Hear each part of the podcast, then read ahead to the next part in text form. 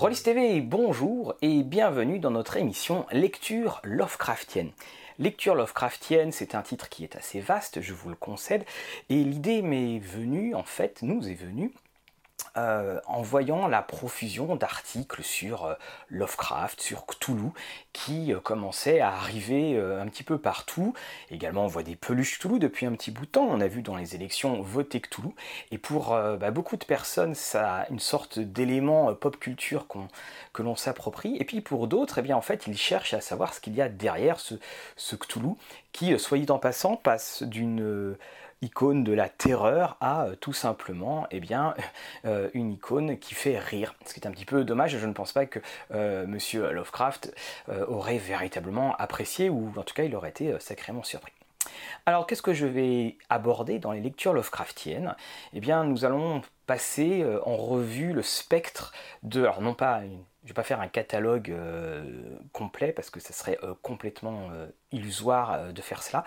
Nous allons passer en fait tout le spectre chronologique des lectures Lovecraftiennes. Alors, on va commencer par les influences que Lovecraft a, pu avoir. Ensuite, nous allons passer dans une deuxième partie à Lovecraft en lui-même et aussi à ses contemporains, ceux qui écrivaient en même temps que lui. Ensuite, nous allons parler eh bien, des continuateurs, on parlera après, évidemment, de toutes les déclinaisons modernes qu'il peut y avoir euh, euh, de, Lovecraft. Et nous allons aussi, dans une dernière partie, parler bien, des ouvrages de référence qui peuvent exister sur, euh, sur cette œuvre-là. Alors c'est évidemment un, grand, grand, grand euh, chantier qui est devant nous. Comme je le disais, je dois présenter, je pense, une quarantaine d'œuvres. Vous les voyez pas, là, elles sont hors champ. C'est un, grand chantier, mais à côté de cela, euh, évidemment, je vous invite à mettre tout ce qui n'aurait pas été euh, mentionné et également d'autres remarques que vous pouvez faire. La, chose est que nous avons pris comme support les lectures, donc tout ce qui va être jeux vidéo, tout ce qui va être film, tout ce qui va être podcast n'a pas été pris en compte. Alors maintenant, c'est parti, nous allons nous enfoncer dans le temps, nous allons remonter environ à une centaine d'années, un petit peu plus même, et nous allons découvrir le fabuleux univers des lectures Lovecraftiennes. Avant toute chose, je dois vous avertir, j'ai essayé de faire le plus de recherches possible et j'ai notamment essayé de trouver le plus de choses en français. Mais en fait, pour ce qui est des, origines et des influences de Lovecraft, eh bien, il faut le reconnaître, elles sont assez difficiles à trouver en version française. Elles ont déjà été traduites, et encore pas tout le temps mais euh, les prix que vous avez trouvés sont assez rédhibitoires ou les traductions peuvent être assez euh, approximatives. Alors pour cela, eh bien, vous avez euh, votre ami, c'est-à-dire si vous avez une liseuse, vous pouvez trouver, et c'est là le, grand paradoxe, les, les œuvres quasi intégrales de ces personnes et de ces influenceurs pour 1 ou 2 euros 1 ou 2 dollars et vous avez tout à, tout à votre disposition. Alors là aussi, vous connaissez mon amour pour l'anglais, mais là aussi c'est un, des avantages que vous pouvez avoir avec une liseuse, c'est qu'il y a des dictionnaires qui sont intégrés aux liseuses, donc s'il y a un mot que vous ne comprenez pas, vous pouvez appuyer. Mais il faut quand même le reconnaître, cela va demander une certaine gymnastique pour découvrir tous ceux qui ont pu les influencer. La première chose en fait qu'on peut trouver, c'est ce livre qui s'appelle donc euh, Le fabuleux épouvante et surnaturel en littérature, qui en fait permet à Lovecraft de s'exprimer sur le, genre du fantastique. Il est à noter d'ailleurs qu'en anglais, fantastique n'a pas véritablement de définition naturelle, enfin d'équivalent naturel, on parlera de fantastical, ou alors comme à l'époque on parlait de weird stories. Et en fait, c'est dans cet ouvrage que se trouve la phrase la plus vieille, la plus forte émotion ressentie par l'être humain, c'est la peur, et la forme la plus puissante découlant de cette peur, c'est la peur de l'inconnu. Alors, nouvelle édition que j'ai, je crois qu'il y a une nouvelle édition hein, qui a été faite. C'est une édition que j'avais achetée il y a bien longtemps. Le copyright date de 1969. Et euh, dedans, en fait, Lovecraft va euh, décliner en quelque sorte euh, eh bien tous les, grands idoles qu'il peut les grandes idoles qu'il pouvait avoir et on retrouve dans ses œuvres dans son style toutes ces tous les auteurs et les références dont il parlait une chose hein, que l'on connaît beaucoup sur, euh, Lovecraft, c'est évidemment euh, la vie à côté, parce que c'est un écrivain qui a euh, donc publié énormément de lettres. Hein. les chiffres varient de 60 euh, à 100 000 lettres. Oui, oui, 100 000 lettres. On espère qu'il donnait des bonnes étrennes euh, aux facteurs et puis qu'il avait un bon budget timbre euh, quand même. On a même retrouvé des lettres qui faisaient 70 pages et là on peut se poser la question et regretter d'ailleurs eh bien que le temps passé à écrire ces lettres n'ait pas été par exemple le temps passé à écrire une nouvelle, ce qui aurait été pour nous évidemment grand fan des années et des années après, ce qui aurait été pour nous eh bien la plus grande joie et le plus beau des cadeaux. Donc dans ce livre Épouvante et surnaturel en littérature, il va parler de plusieurs personnes. Alors on va commencer avec le, tout premier, hein, c'est euh, Lord Danzani. Euh, vous voyez ici sa photo, c'était cet écrivain irlandais. Alors Danzani, il a été euh, une grande, grande influence pour lui. Et euh, Danzani, c'est quelqu'un qui a. Alors, vous avez ici, par exemple, en français, dans, les rares éditions, donc euh, c'est aux éditions euh, Terre de Brume. Donc, c'est, il avait écrit Le Temps et les Dieux. Et puis, on, retrouve aux éditions de Noël La fille du roi des elfes. Danzani, c'est une fantasy qui est assez nostalgique, où il y a les dieux, je pense aussi qu'il y a le livre des merveilles ou Pagana. En fait, ce sont des dieux qui vont se livrer, non pas des combats, mais il y a, des conflits. Ce une, euh, sont des terres qui sont toujours nostalgiques, abandonnées, à la recherche de quelque chose. Et surtout, euh, Dunzani, c'est quelqu'un qui met en avant la nature, et on va retrouver ça euh, dans, dans Lovecraft, la place de l'homme face à, la nature. La, grande force de Dunzani, alors là quand je vous disais qu'aux éditions Kindle vous pouviez le trouver pour pas cher du tout, pour 2 euros vous avez l'intégrale. La, grande force de Dunzani aussi, pour si vous voulez vous laisser tenter, c'était un, un, novelliste, et donc justement dans les nouvelles qu'il écrivait, ce sont des nouvelles qui sont toujours très très courtes, qui font 3 euh, ou 4 pages, enfin très régulièrement très courtes. Et notamment une nouvelle dans une taverne, en fait, il situe, il décrit une scène et vous avez euh, tout autant de PNJ en, un seul coup. Alors là, sa grande force aussi, c'est son style. Et d'ailleurs, on, va retrouver ça dans la plupart de ses, des, influences qu'il peut avoir, c'est le, le, style. Ça se lit très très bien, c'est très agréable. Et il y a cette espèce de poésie nostalgique de, ce temps perdu, de ces dieux euh, oubliés euh, qui est véritablement très très prégnant dans, les œuvres. Et je ne peux que vous conseiller bien sûr d'aller voir parce que c'est du proto euh, Lovecraft en quelque sorte. Et notamment là vous voyez ici euh, les contrées du rêve. Là on, peut regretter que Chaosium dans les contrées du rêve ait choisi d'ajouter ce qu'avait écrit euh, Brian Lumley et n'avait pas choisi en fait de mettre les créations de Dunzani parce que elles sont très très compatibles avec l'univers des contrées du rêve. Une de ses grosses autres influences, c'était Arthur Machen, Maren, alors ça je crois des formations d'allemand, donc Arthur Machen, qui écrivait à la fin du 19e siècle. Euh, donc il avait écrit euh, Le peuple blanc, mais il a aussi euh, écrit Le grand dieu Pan, qui est une histoire absolument extraordinaire d'une femme qui est dévorée par la folie, et puis on va se rendre compte que c'est pas une folie si ordinaire que cela. Et il y a le rôle, encore une fois, de la nature. Ce sont des une nature qui est toujours très majestueuse, très impénétrable et évidemment euh, très euh, dangereux. Comme il disait, quelle fatale, par quelle fatalité cette créature superbe sème-t-elle la mort autour d'elle? Serait-elle maudite? Aurait-elle pactisé avec une puissance maléfique? Il semble bien qu'elle ou sa mère, victime d'une expérience diabolique menée par un savant fou, ait aperçu ce qu'aucun œil humain ne peut contempler, le dieu de l'abîme, le grand pan dont la vue cause une peur panique. C'est aussi donc une des clés euh, de de l'atmosphère Lovecraftienne. Euh, Lovecraft disait beaucoup qu'il euh, écrivait de l'ambiance, et ce sont des, nouvelles qui posent en fait des décors où en fait tout est naturel. Il y a juste par exemple des éléments naturels, une tempête ou des choses comme cela qui vont être un petit peu exacerbés. Et puis c'est finalement au détour des pages qu'on va se rendre compte que tout n'est pas si simple et que évidemment, derrière ce que l'on croit, derrière le voile de la réalité, se passe une autre vérité. C'est toujours ça chez euh, Lovecraft. Ce sont ces personnes, hein, la plupart des, narrations se font à la première personne, qui sont des personnes qui vont déchirer le voile de la réalité et qui vont se rendre compte à quel point il y a d'autres forces, à quel point elles ne sont rien et à quel point finalement elles ne sont que de passage. C'est ça l'horreur euh, Lovecraftienne, hein. c'est pas forcément qu'il des tentacules, c'est justement la place de l'homme dans la nature et notamment bien Là, la grande différence des influenceurs, c'est que eh les, les avancées technologiques étaient relativement faibles, donc on n'a pas toute cette notion spatiale, je veux dire la cosmique, on est, juste dans les, débuts euh, de la véritable euh, astronomie, même si on a découvert tout le monde, mais on n'a pas découvert encore Pluton. Et au lieu de se projeter donc l'homme seul face à l'univers, on se retrouve toujours avec l'homme face à la nature et puis avec évidemment des forces anciennes qui le dépasse. Donc Arthur Machen, donc le, grand dieu Pan, et là aussi ça, fait 90 pages à peu près, et ça se lit euh, très très bien, même si, encore une fois, je, tiens à le dire, parce qu'on voit parfois ça et là des, commentaires sur ces grands influenceurs en disant oui je suis très déçu, euh, on s'ennuie. Non, ce sont des livres d'ambiance. À l'époque on n'écrivait pas du tout de la même manière, en fin 19e on n'écrivait pas du tout de la même manière qu'on pouvait écrire 40 ans plus tard. Euh, Lovecraft et ses contemporains, c'est Weird c'est un magazine Là, les nouvelles, en fait, paraissaient bien dans les magazines, mais il n'y avait pas du tout le même format. Et c'était une horreur qui était complètement différente de l'époque. Et aussi, hein, l'autre chose, c'est que euh, que ce soit Tanzanie ou que ce soit Arthur Machen, ce sont des Européens et le style d'histoire, et notamment chez les Anglais, le style d'horreur est complètement différent. Toujours chez nos amis anglais, une énorme tradition littéraire anglaise, c'est l'histoire de fantômes. Ça, s'il y a bien quelque chose qui euh, est toujours très prégnant dans la culture anglaise, c'est cela, la BBC, avec ses euh, histoires de fantômes plus ou moins annuelles sur l'époque de Noël, euh, en est bien la preuve. Et là, vous avez, ça aussi, hein, c'est le, je vous donne un petit peu les coulisses de l'émission, ça c'est des bouquins que j'avais achetés quand je découvrais un petit peu l'anglais, et qu'on commençait à avoir des, livres disponibles en français.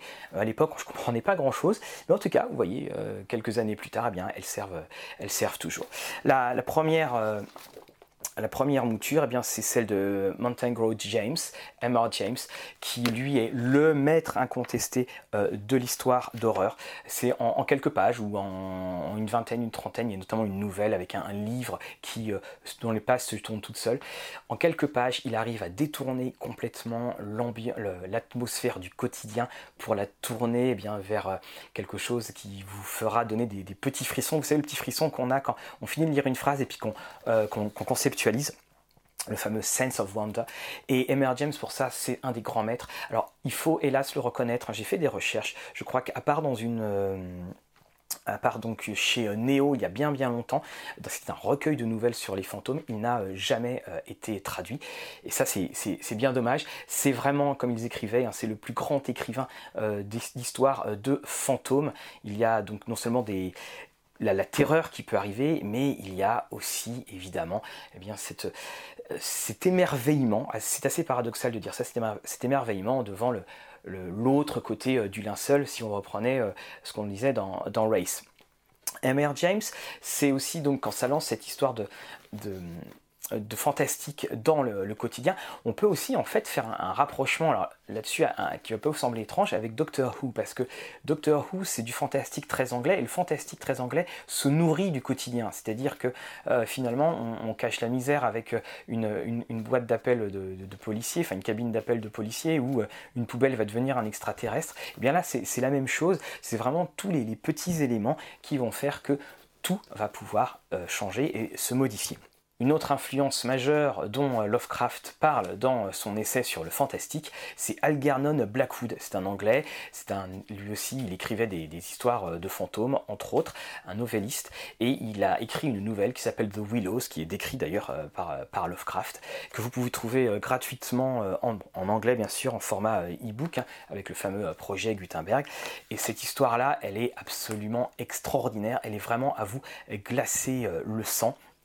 Je l'ai relu exprès pour cette, euh, pour cette édition. Euh, et on voit en fait le, parallèle qui peut être fait entre eh bien, le fantastique de maintenant et euh, le fantastique de l'époque, ce sont des personnes qui remontent le Danube, donc vous voyez là aussi, et qui vont être en fait, euh, ils sont en, kayak, et alors qu'il y a eu une tempête, il y a une montée euh, des eaux, ils peuvent plus véritablement progresser, et donc ils doivent s'arrêter sur une petite île qui s'est formée au milieu du Danube, et ils sont entourés de saules pleureurs.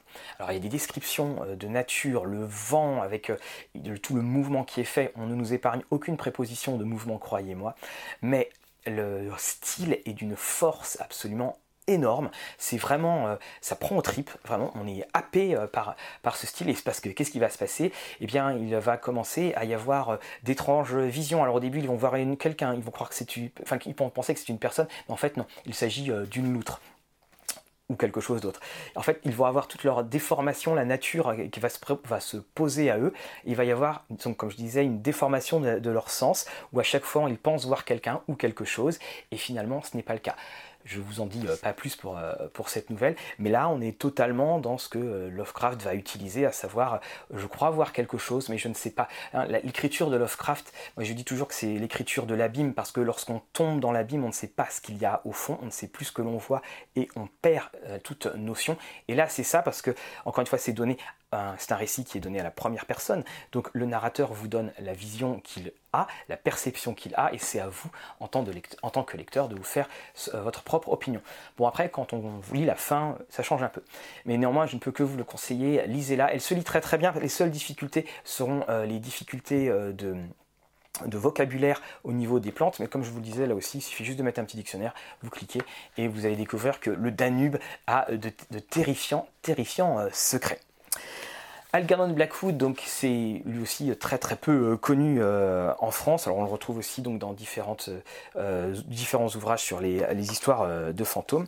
Et puis il y a également une autre personne, donc toujours aux éditions Terre des Brumes, c'est William Hodgson. Là aussi hein, le G et le D. Lui aussi, eh bien il est né en fin du 19e. Lui aussi, il est anglais. Et donc là vous avez donc aux éditions Terre de Brume les, pirates fantômes. Terre de Brume s'est spécialisé dans ce genre de aux les éditions de ces, euh, de ces, grands écrivains de la, fin du 19e. Alors la, petite chose, c'est qu'évidemment les ouvrages euh, tirages limités euh, ne sont pas forcément donnés, mais ce sont eux qui ont réussi à, maintenir en quelque sorte la flamme. Là, ce sont les, pirates fantômes, comme je disais. Oxon est quelqu'un qui a beaucoup voyagé, notamment dans les mers, et là, vous vous retrouvez avec, comme on explique, c'est ce qui a donc influencé Lovecraft et Jean Rest, un court roman qui parle du Mortetsus, un navire aux prises avec des créatures spectrales qui euh, débarquent de euh, vaisseaux fantômes. Quelque part, ça fait penser à l'extraordinaire poème de Coleridge, euh, The Tales of the Ancient Mariner, où c'est un, quelqu'un qui, un marin en fait, qui, qui, voit un navire, et sur ce navire, il y a la mort qui joue au dé, on retrouve là tout ce style de description. Euh, difficile à lire en anglais parce que il y a quand même tout le vocabulaire maritime qui est un vocabulaire très très spécial parce que même en français nous ne maîtrisons pas forcément euh, ce vocabulaire là mais là aussi c'est une, ambiance extraordinaire. Et encore une fois c'est l'homme face à la nature l'homme face aux éléments se rendant compte qu'il n'est rien. Et évidemment Lovecraft va absolument utiliser cela en rajoutant je le disais aussi l'élément scientifique un autre influenceur euh, extraordinaire qui est revenu au goût du jour, eh c'est Robert Chambers. Alors je vous présente la version euh, marabout et donc de ce livre, ce livre qui est donc Le roi de jaune vêtu, c'est-à-dire, euh, pour ceux qui connaissent le mythe de Cthulhu, c'est Astour. Et Là, vous avez l'édition de 76, qui est une édition qui est difficilement trouvable et dont la traduction sera qualifiée de personnelle mais surtout c'est euh, le livre de poche qui a confié à Christophe Thiel la traduction euh, de, ce, de, Chambers, une nouvelle traduction, et vous remarquerez peut-être la couverture, c'est en, en, cartonné, euh, parce qu'évidemment c'est ce fameux roi en jaune, ce fameux, cette fameuse Carcosa qui est mentionné dans l'extraordinaire série True Detective. Alors là je vais un peu contrevenir à ce que j'ai dit en introduction, s'il y a une série que vous pouvez regarder, une série Lovecraftienne, c'est bien True Detective. Alors le roi en jaune, euh, c'est tout simplement l'histoire, euh, donc sont cinq euh, nouvelles de Chambers. Ça se passe à Paris pour la plupart. Donc vous avez le restaurateur de réputation, The Repairer of Reputation en, titre original. Vous avez la Demoiselle 10, vous avez le Cygne jaune et vous avez la rue de Notre-Dame des Champs. C'est en fait une, pièce de théâtre qui rend fou et c'est toute l'histoire, la pseudo-histoire qui se trouve autour de, cette, pièce. Cette pièce de théâtre, en fait, il y a une danse, une danse à, Carcosa et évidemment le roi arrive et le roi va euh, retirer son masque. Vous avez une excellente aventure, alors outre les oripeaux du roi, vous avez une excellente aventure hein, dans Delta Green au sujet donc de, de Astour. Lovecraft va reprendre intégralement tout ce qu'a écrit Chambers et l'intégrer à, son mythe. Vous avez une, très très belle poésie parce que là aussi, hein, j'ai oublié de le dire, la plupart de ces, euh, de ces influenceurs ont, été également euh, poètes à leurs heures. Au long du lac se brisent les vagues de nuages, les deux soleils jumeaux meurent sur ses rivages et les ombres s'allongent sur Carcosa. La chanson donc de Cassilda, Le Roi en jaune, acte 1, scène 2. Alors au début, euh, Astour notamment, n'est pas, enfin, Astour en fait quand il est mentionné n'est pas forcément euh, une... c'est une ville, et n'est pas non plus forcément considéré comme étant mauvais. Et la chose qui a été très intéressante dans cette édition-là, c'est qu'on a introduit la nouvelle d'Ambrose Pierce, un habitant de d'Ambrose Bierce, un habitant de Carcosa, dont Chambers lui aussi s'est inspiré pour prendre le nom. Alors, ce sont des livres, enfin, il faut le lire avec. Euh, il faut prendre son temps. C'est encore une fois, comme pour les autres, c'est de l'ambiance. J'ai vu des commentaires sur Amazon assez euh, étonnants parce que je pense que ce sont des personnes qui ont voulu acheter après avoir vu euh, euh, tout détective et qui ne s'attendait pas à ce que ce soit évidemment avec ce style euh, de narration. De Paris à New York, de jeunes artistes voient leur vie bouleversée par un étrange livre interdit, Le Roi en jaune. Ça vous rappelle rien ça dans le mythe de Cthulhu? À travers celui-ci, c'est un univers de folie et de cauchemar qui fait irruption dans notre monde, celui de Astour et de Carcosa sur lequel règne le terrifiant Roi en jaune. Donc là dans ce recueil il y a 10 nouvelles euh, qui ont fait frémir Lovecraft au péril de votre équilibre mental. Bon. Euh, feuilleter le livre maudit d'une beauté si prodigieuse que ceux qui le lisent basculent dans la folie. Résisterez-vous à la damnation qui les pousse tous au suicide. Et donc c'est euh, évidemment grâce à True Détective qu'on le revoit, et puis surtout bah, vous avez eu tous les petits journaux euh, culturels bien pensants qui se sont mis à pontifier dessus, se tenant presque qu'il y avait des gens qui pouvaient connaître avant évidemment True Détective.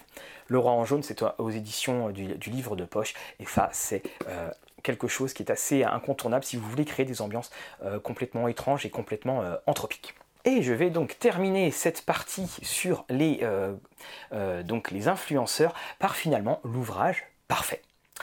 C'est aux éditions Pocket.